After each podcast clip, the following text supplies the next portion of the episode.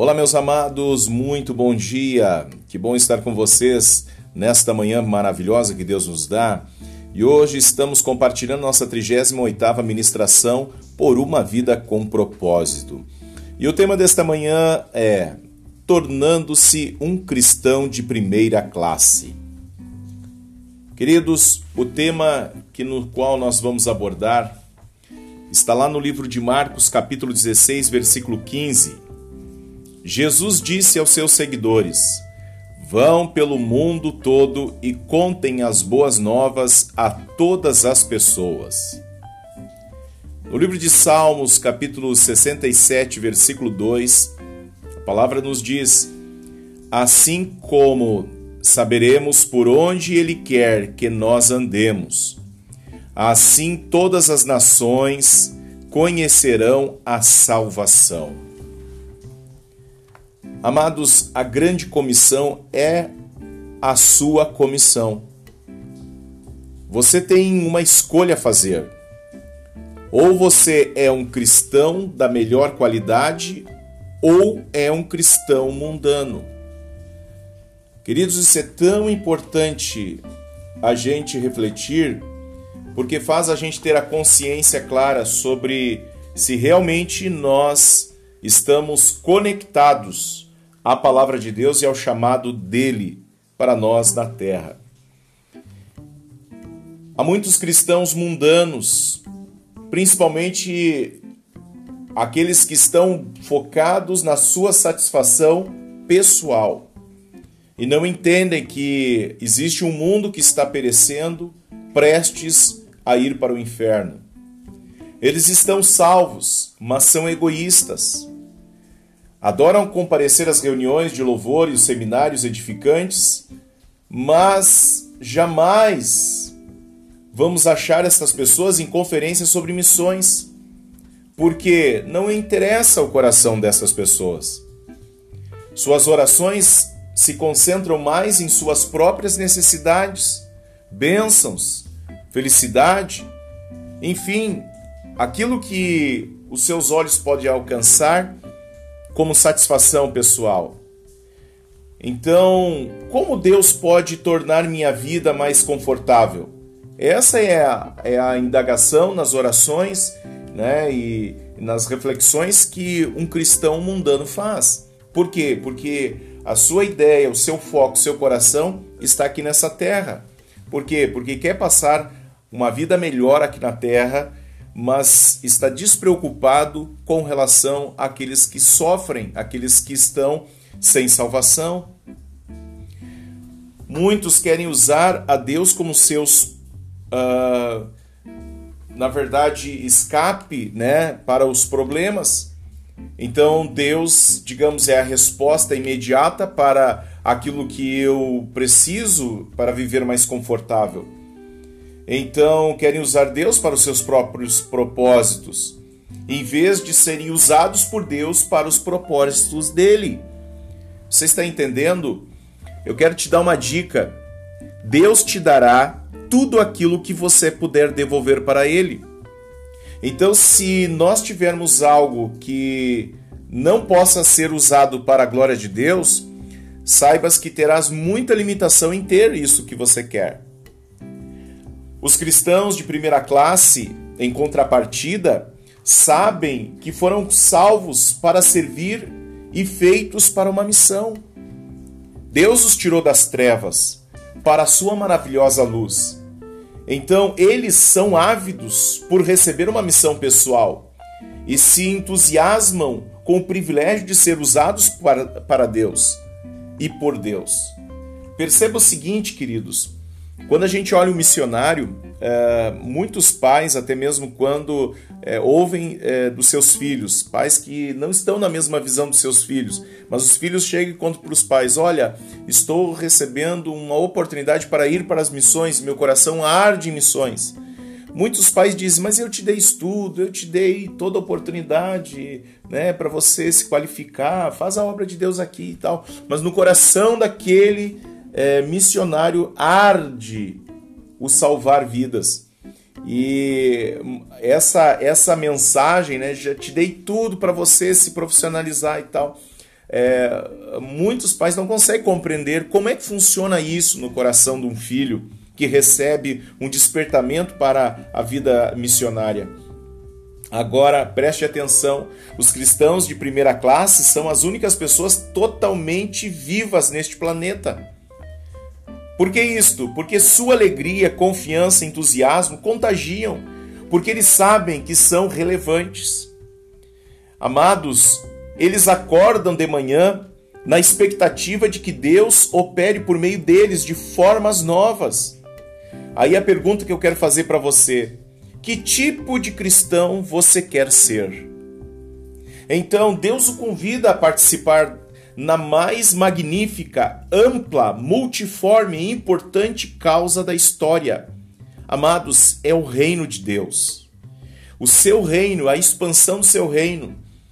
Então, a história é a sua história. Ela está formando sua família para a eternidade. Nada é mais importante, nada durará tanto por meio do livro de Apocalipse, meus queridos, aonde nós podemos compreender tudo isto. Ou seja, tudo vai em seguida terminar. Há alguma sombra de dúvida para você? Diante dessa pandemia, quantas pessoas com dinheiro, como a Bíblia diz, né, terão dinheiro, mas não poderão comprar? Pessoas que tinham dinheiro para comprar o melhor carro do mundo, mas não podiam comprar porque o carro não foi construído, porque as pessoas estavam em quarentena, as fábricas paradas, é, as lojas fechadas, as pessoas tendo dinheiro, mas não podendo comprar porque estava tudo trancado, tudo fechado. As produções não podendo ser executadas porque, porque não podia é, as pessoas saírem de casa. E aí eu te digo, isso não dá uma noção do que está prestes a acontecer? Já está se falando sobre novas pandemias, é, enfim, olha tudo que está acontecendo ao redor do mundo. Os sinais descritos em Mateus capítulo 24 estão acontecendo de uma forma ocular. E a Bíblia está nos chamando a esta consciência, porque em breve este mundo vai ruir e onde nós passaremos a eternidade, bem como este mundo que está sofrendo, amados, nós precisamos ter a consciência clara, primeiro, da minha salvação, segundo, da salvação das pessoas. Agora, eu não posso simplesmente, é, na minha certeza da minha salvação, cruzar os meus braços e não me dar de conta que existe um mundo que está morrendo sem Jesus, sem salvação e vão passar uma vida inteira sem Cristo, ou seja, perdidos no inferno. Amados, nós precisamos ter a consciência. Então, a Bíblia nos chama, algum dia a grande comissão se tornará a grande consumação. Nos céus, uma enorme multidão de pessoas de todas as nações, tribos, povos e línguas. Estará um dia perante Jesus Cristo para adorá-lo. Envolver-se como cristão de primeira classe lhe permitirá experimentar um pouco do céu antecipadamente. Quando Jesus ordenou aos seus seguidores irem por todo o mundo e pregarem o evangelho a todas as nações, o pequeno bando de pobres discípulos do Oriente ficou pasmado. Eles deveriam ir a pé ou cavalgar pequenos animais? Amados, era tudo que eles tinham para o transporte e não existia barcos capazes de atravessar um oceano. Amados, eles não tinham meios que pudessem fazer com que a, a comunicação fosse mais rápida. Existiam verdadeiras barreiras físicas que os impediam de ir por todo o mundo. Amados, mas hoje, escute bem, o Evangelho chegou até nós. E cada vez nós temos uma maior capacidade de fazer as coisas irem mais rápido. Hoje temos aviões, trens, ônibus e automóveis. No final, é um mundo pequeno que encolhe a cada dia e cada vez se torna mais próximo. Você pode voar sobre o oceano em questão de horas e estar em casa no dia seguinte. Se for necessário, meus queridos, amados, as coisas acabam se tornando cada vez mais rápida. Por quê? Porque a tecnologia é, e a revolução que nós tivemos né, na, na, na, nas comunicações hoje possibilita para nós termos contato com as pessoas de uma forma quase que imediata. Né? Então, as oportunidades para que cristão, uh, um cristão possa viver, digamos, é, é, externando e manifestando a sua fé, amados, é, é cada momento. Nós temos essa oportunidade de nós pegarmos nosso celular e numa mensagem nós podemos transmitir para alguém quase que imediato, instantâneo, a gente transmite a pessoa lá do outro lado, ela está recebendo. Agora eu quero falar para você, queridos, você pode voar, sobre o oceano em questão de horas. Mas eu quero dizer para ti, você pode fazer coisas tão rápidas pela internet. A tecnologia te proporciona isso. As oportunidades estão aí para que a gente possa se envolver nas missões e principalmente a gente fazer as coisas que Deus quer. Olha que coisa preciosa! Cada canto do mundo está ao seu alcance. Você pode entender isso. Se você perguntar à indústria do turismo, você pode compreender que hoje você pode ir a qualquer lugar, a qualquer lugar, em pouco tempo, você pode. Então não temos desculpa para nos espalhar é, em meio, né, a, a, digamos, a tantas ocupações do dia e nós não, não reservar parte da nossa vida para nos dedicar às missões. Nós precisamos é criar um foco. Aonde eu posso me dedicar, aonde e como eu posso me dedicar às missões. Ah, é interessante que agora com o alcance da internet o mundo fica mais é, próximo. Além dos telefones e aparelhos, né? Qualquer crente com acesso à internet pode se comunicar pessoalmente com pessoas de praticamente todos os países do mundo. Então, o que, que você pode fazer hoje? O que, que você pode? Amados, Deus está nos dando capacidades né, da gente se comunicar e levar o Evangelho. Então, eu quero é, refletir com vocês uh, como pensar como cristão de primeira classe, ok? Então, no primeiro ponto que eu quero tratar é o seguinte: troque o raciocínio egoísta pelo raciocínio altruísta. A Bíblia diz Irmãos, não pensem como crianças. Esse é o primeiro passo para se tornar um cristão de primeira classe. As crianças só pensam em si, já as pessoas maduras pensam nas outras pessoas. Amados, em 1 Coríntios capítulo 14, versículo 20, temos que ter essa consciência como adultos. Não pense somente em seus propósitos, então, esteja interessado nos dos outros também, né, na necessidade das outras pessoas. Filipenses capítulo 2, versículo 4. É claro que essa é uma mudança de mentalidade difícil de ser realizada, pois somos naturalmente voltados para nós mesmos. E quase todas as propagandas nos incentivam a pensar em nós mesmos. E a única forma de alterar esse padrão é sermos dependentes de Deus a cada momento. Felizmente, Ele não nos abandona para, para lutar sós. Deus nos deu o Espírito.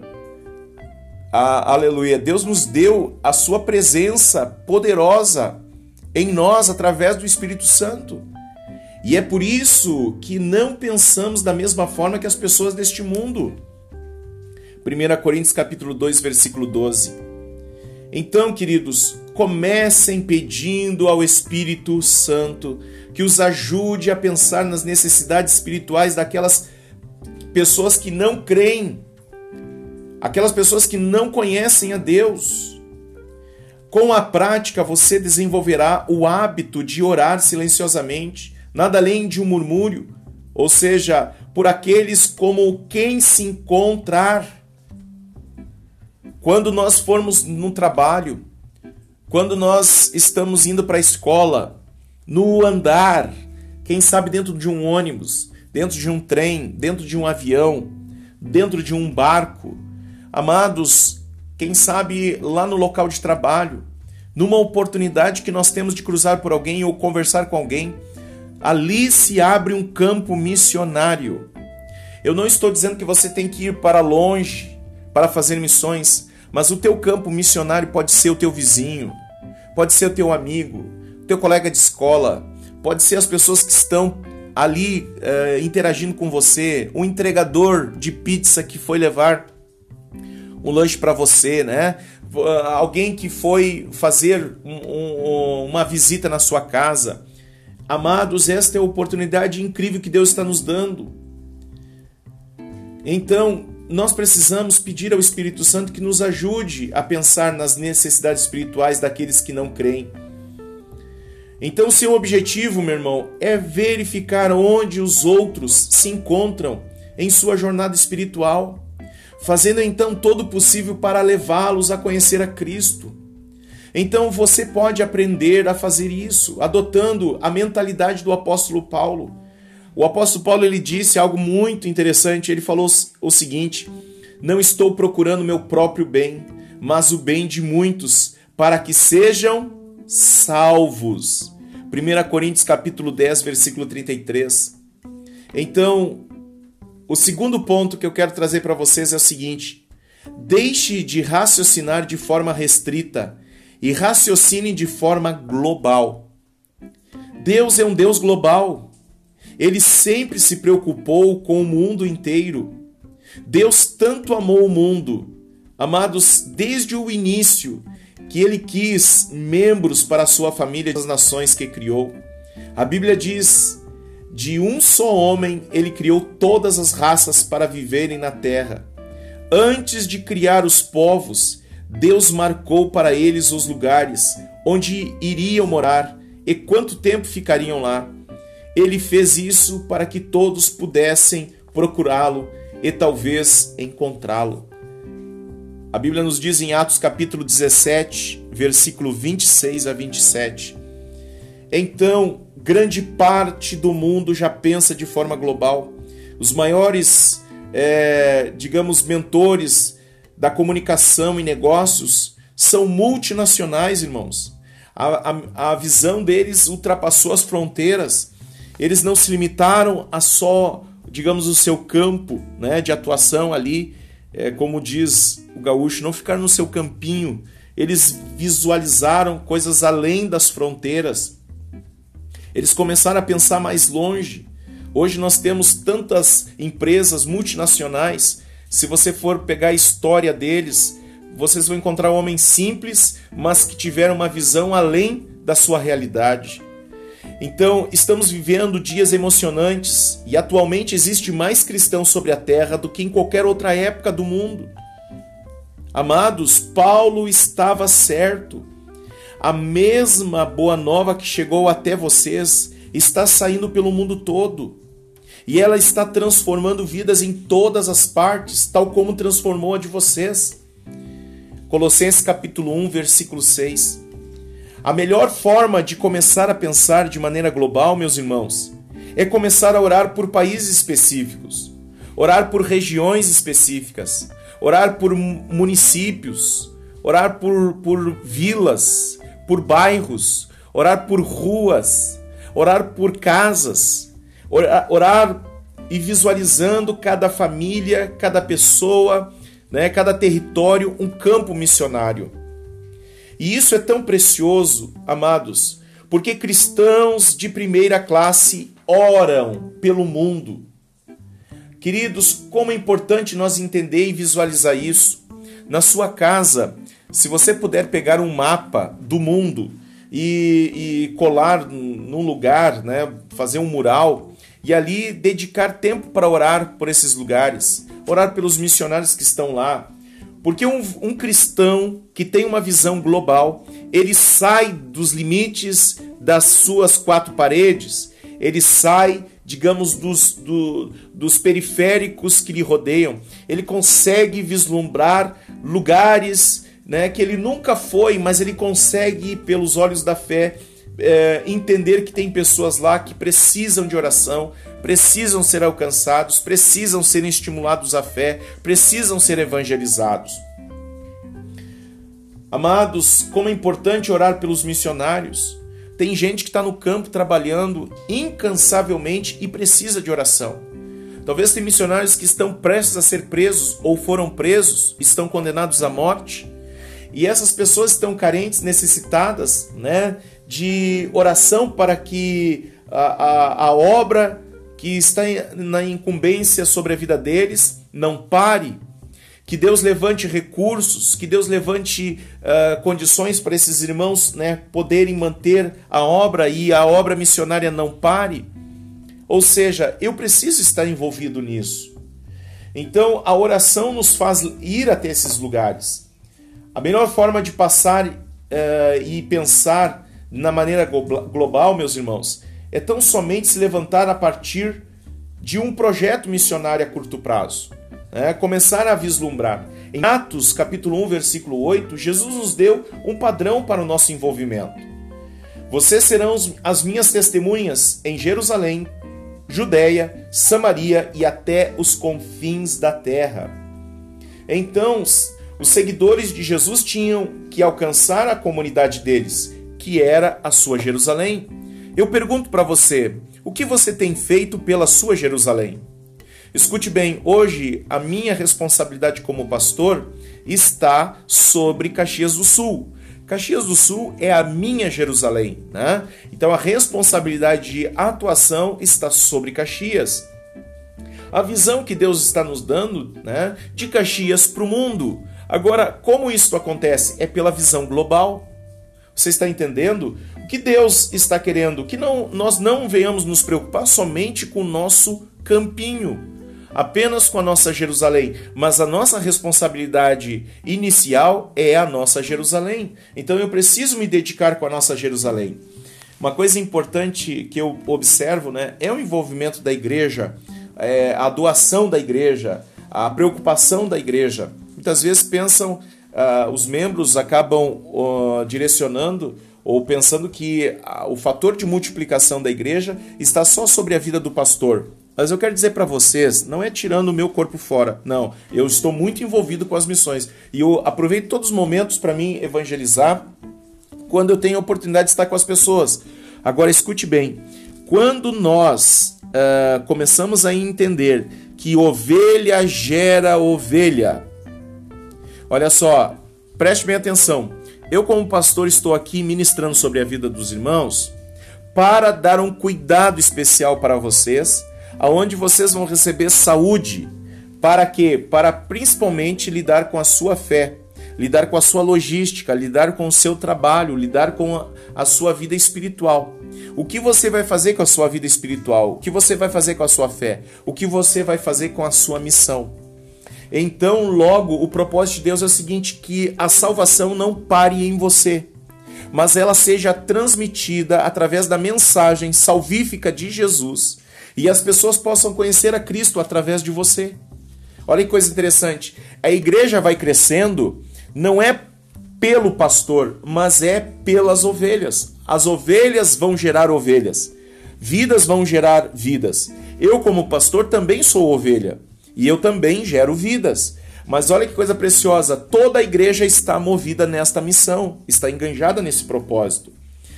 Uh, então tiramos aquela ideia, ah, a igreja não cresce porque o pastor não está ganhando almas. Não, todos nós temos a responsabilidade de ganhar almas. Toda, toda ovelha tem a responsabilidade né, de gerar ovelha. Agora é claro, né, queridos, tem que ter saúde essas ovelhas. As ovelhas precisam estar com a visão do reino. Se nós não tivermos a visão do reino, nós temos uma visão egoísta, uma visão de um cristão mundano, quer dizer, um cristão que só vai à igreja para pedir bênção para ele. Então, o terceiro ponto que eu quero colocar para vocês: substitua o pensamento imediatista pelo pensamento de perspectiva eterna. Queridos, como uh, nós podemos aproveitar ao máximo o tempo na terra? Amados, nós precisamos entender que cada segundo que nós temos na terra, nós temos a oportunidade de falarmos o nome de Jesus para alguém, anunciarmos o reino de Deus para as pessoas. Então, isso irá evitar que você dê importância excessiva a questões menores e o ajudará a distinguir entre o que é urgente e o que é eterno. Muitas vezes, eu vou te falar uma coisa muito importante. Sabe que Deus pode promover para nós algumas interrupções que nos fazem parar. E eu, uma certa vez, eu me envolvi num um, um acidente aonde uma pessoa é, cortou a frente do meu carro e eu acabei colidindo com essa pessoa. E então, naquele momento, encostamos os carros, né? E aí fomos conversar sobre o, o, o acidente. E a pessoa tinha provocado o acidente. E eu, na hora ali, meu Deus, o que, que eu vou fazer, Senhor? Ah, e o carro estragado ali, eu, muito chateado com aquilo, né? Sabe, com aquela ira santa, né? e eu digo, meu Deus, mas agora aquele momento era o momento que eu tinha que mostrar que realmente eu era cristão, né? Que eu tinha as marcas de Cristo. E naquela ocasião, eu me lembro assim que a pessoa dizendo: Meu senhor, o que, que eu vou fazer? Eu não tenho dinheiro para pagar o seu conserto e tal. E eu vi que realmente a pessoa tinha um carro assim carregando lenha. Imagina, não tinha a pessoa mal é, conseguindo para ela. Mas é, naquela ocasião eu disse para ele, amigo, seguinte, quero te falar uma coisa. Assim, ó, nada acontece por acaso, mas esse acidente, eu vou te falar assim, ó, sabe que eu sei que o senhor não queria provocar esse acidente. Aconteceu essa fatalidade aqui.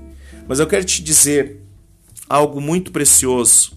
E eu quero usar esse momento para dizer para ti que Deus te ama e Deus quer salvar a tua alma e Deus não quer que tu venha pro, vá para o inferno. Eu falei, irmãos, com todas as letras, e eu disse para ele naquela hora assim, eu disse, cara, assim, essa situação toda está mostrando um caminho de Deus para tua vida. Quando vê o homem começou a chorar. A pessoa começou a é, é, se emocionou e começou a chorar. E aí ele pegou e disse: Tu sabe que eu sou uma pessoa desviada uh, dos caminhos de Deus, eu me afastei e hoje eu estou longe de Jesus. E aí naquele momento eu disse: Então, posso fazer uma oração por ti para tu te reconciliar e voltar para Jesus? Ele disse: Pode sim. E eu orei com ele. O, o policial que estava ali, né, é, naquele momento ali para fazer o, o boletim de ocorrência, ele ficou observando e não entendia muito o que estava acontecendo. Mas quando eu estava ali orando pelo homem e liberando ele ali, e aí eu disse por isso, ó, já está tudo certo, tudo resolvido, e aí já se resolveu aquela situação. Isso eu disse, meu Deus, todos os problemas que nós tivéssemos em trânsito resolvessem assim, nós não teríamos problema com as pessoas. Mas naquele momento eu utilizei para falar do amor de Deus para aquele homem. Escute bem, doeu no meu bolso, mas naquele momento uma alma estava se reconciliando com o Senhor Jesus. Você está entendendo? É, existem situações que naquele momento ali, o tempo que eu estava é, dedicando para atender aquela pessoa, estava sendo é, alcançado uma vida, uma alma. Agora, quanto vale uma alma? Amados, o dinheiro do mundo todo não pagaria uma alma o preço de uma alma. Amados, custou o sangue de Jesus na cruz do Calvário. Então, quando você para para se dedicar e orar para uma pessoa, atender uma pessoa, resgatar uma pessoa, amado, você está investindo no céu.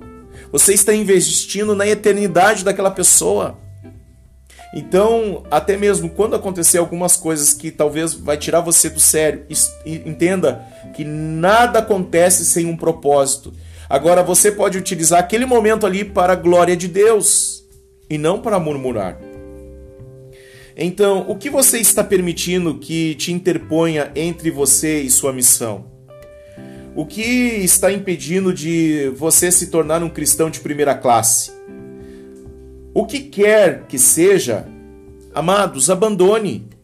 Afaste de você qualquer coisa que torne eh, você vagaroso e atrase você no propósito de Deus. Porque os propósitos de Deus são eternos. O que está nesse mundo é passageiro. Agora, escute bem.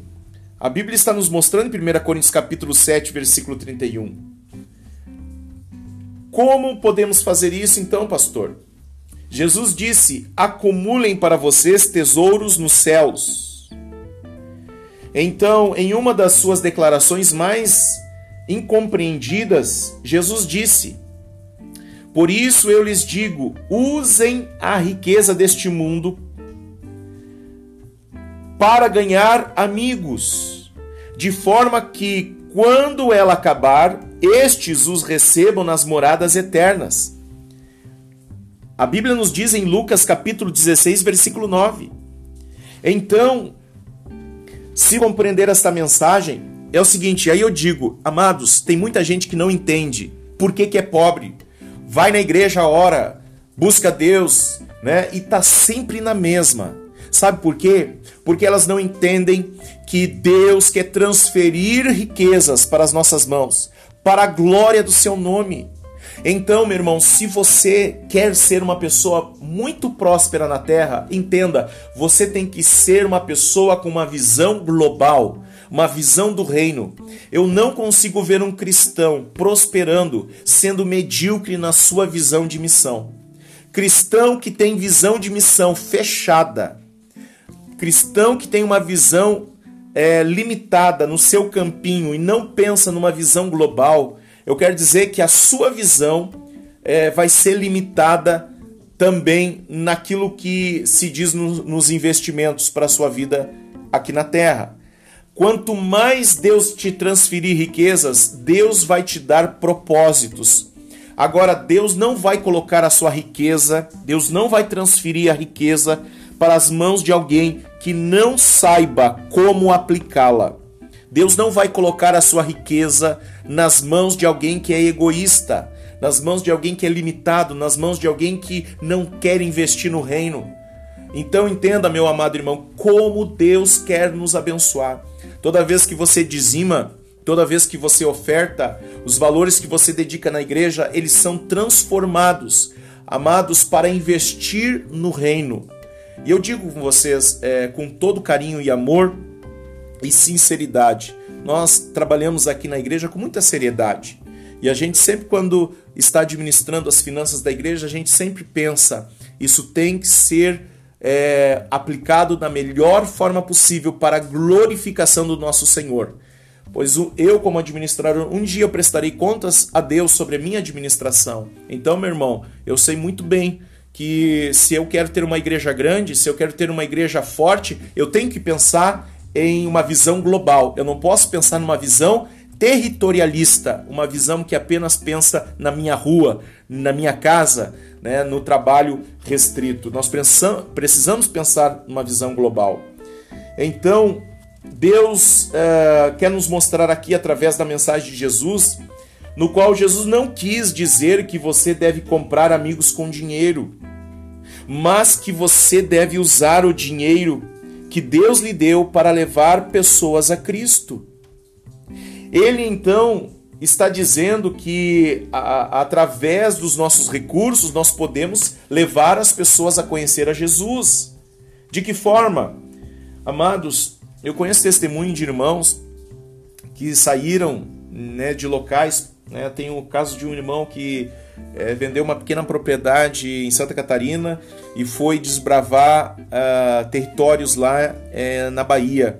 E ele pensava em ser um, um, pregador, um ministro na igreja, mas nada disso aconteceu. E ele pensava, Senhor, mas qual é a minha chamada ministerial?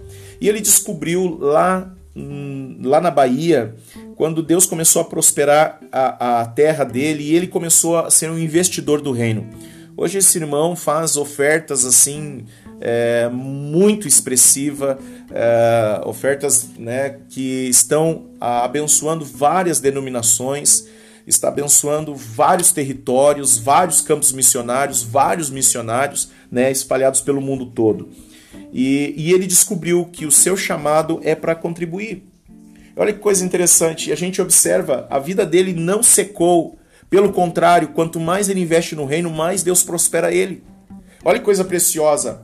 Então, queridos, meu é, quinto ponto que eu quero tratar para vocês é pare de pensar em desculpas e comece a pensar em formas criativas de cumprir seu compromisso com Deus.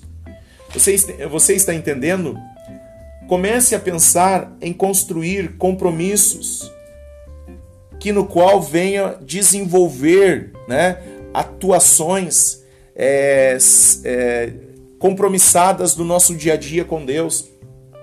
Se você estiver decidido, há sempre uma forma de fazê-lo e existem organismos que irão auxiliá-lo. Então, uh, muitas pessoas acabam criando desculpas e, e não, se, não, não percebem que, é, digamos, ah, eu não oferto, ah, eu não vou para as missões, ah, porque eu não tenho. Não, na verdade, tu não tem é porque tu não oferta e tu não vai para as missões. Tu não se dedica na, na, na visão missionária. Então, quando nós é, entendemos que Deus, olha só, na parábola dos talentos, ele deu cinco para um, dois para outro e um para o terceiro.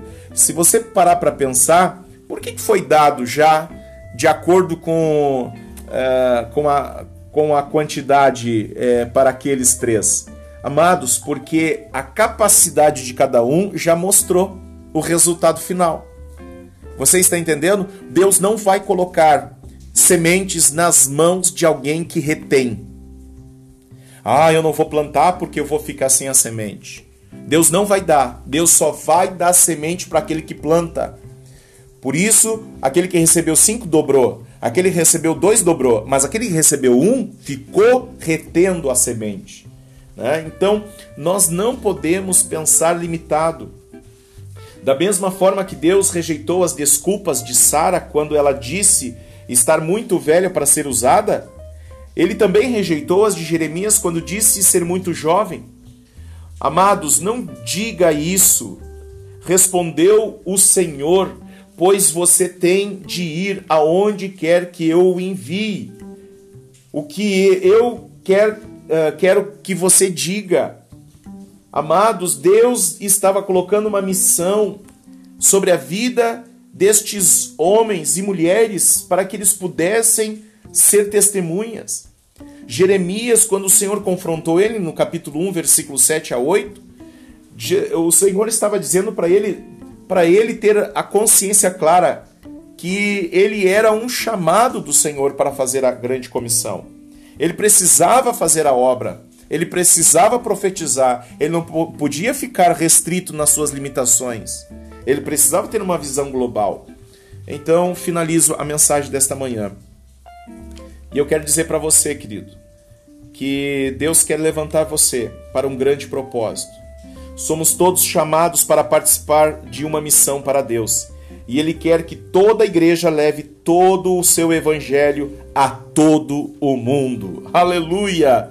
Aleluia. Deus quer que a gente saia e vá viver os sonhos do Senhor. Amém? Muitos cristãos deixaram de passar os planos de Deus para a sua vida, porque nem ao menos perguntaram a Deus se eles os queria servindo como missionários em algum lugar. Seja por medo, seja por ignorância, eles automaticamente fecharam a mente à possibilidade de servir como missionários, residentes em um ambiente de culturas diversificadas. Se sua tendência é dizer não, deve checar todas as diferentes formas e possibilidades atualmente disponíveis. Você irá se surpreender e orar e perguntar seriamente a Deus o que ele desejará de você nos próximos anos. Amém? Deus quer levantar você, meu querido. E eu quero orar por você para que a consciência da grande comissão esteja no seu coração. Tem muita gente que precisa ouvir o evangelho através da sua vida. E a partir de hoje, tome essa consciência clara. Não fique restrito no seu campinho, mas vá além das fronteiras para a glória do Senhor. Pai, eu quero neste momento orar pela vida dos meus irmãos que dedicaram esse tempo no devocional. Oro, Deus, para que eles sejam levantados, sejam despertados para viver o extraordinário. Nós não queremos viver uma vida numa mesmice ou numa pobreza espiritual, Pai, aonde ficamos restritos na nossa visão, pensando egoisticamente, Senhor, somente naquilo que nos interessa. Muitos cristãos deixam de glorificar o teu nome porque vão à igreja pensando nas suas necessidades, mas não pensando na necessidade daqueles que estão presos, nas, naqueles que estão sem uh, uma roupa para vestir, aqueles que estão sem comida, aqueles que estão presos, meu Deus, nas drogas, aqueles que estão enfermos. Ó oh, Pai, muitas vezes a nossa oração tem sido: venha ao nosso reino, mas não é o teu reino. Ó oh, Deus, pedimos perdão por tudo isso. E eu oro para que cada um possa, Deus, desenvolver uma fé amadurecida, uma fé voltada para, meu Deus, o reino que vai além das nossas quatro paredes, vai além da nossa rua, ó Deus, vai além da nossa cidade, do nosso estado, do nosso país, do mundo. O Senhor quer, meu Pai, que a igreja desperte para uma visão global, aonde existe no mundo, Senhor, tantos missionários, homens e mulheres pregando o teu evangelho, e que neste momento nós intercedemos por eles, por cada, meu Deus, missionário que dedicou a sua vida para alcançar os perdidos.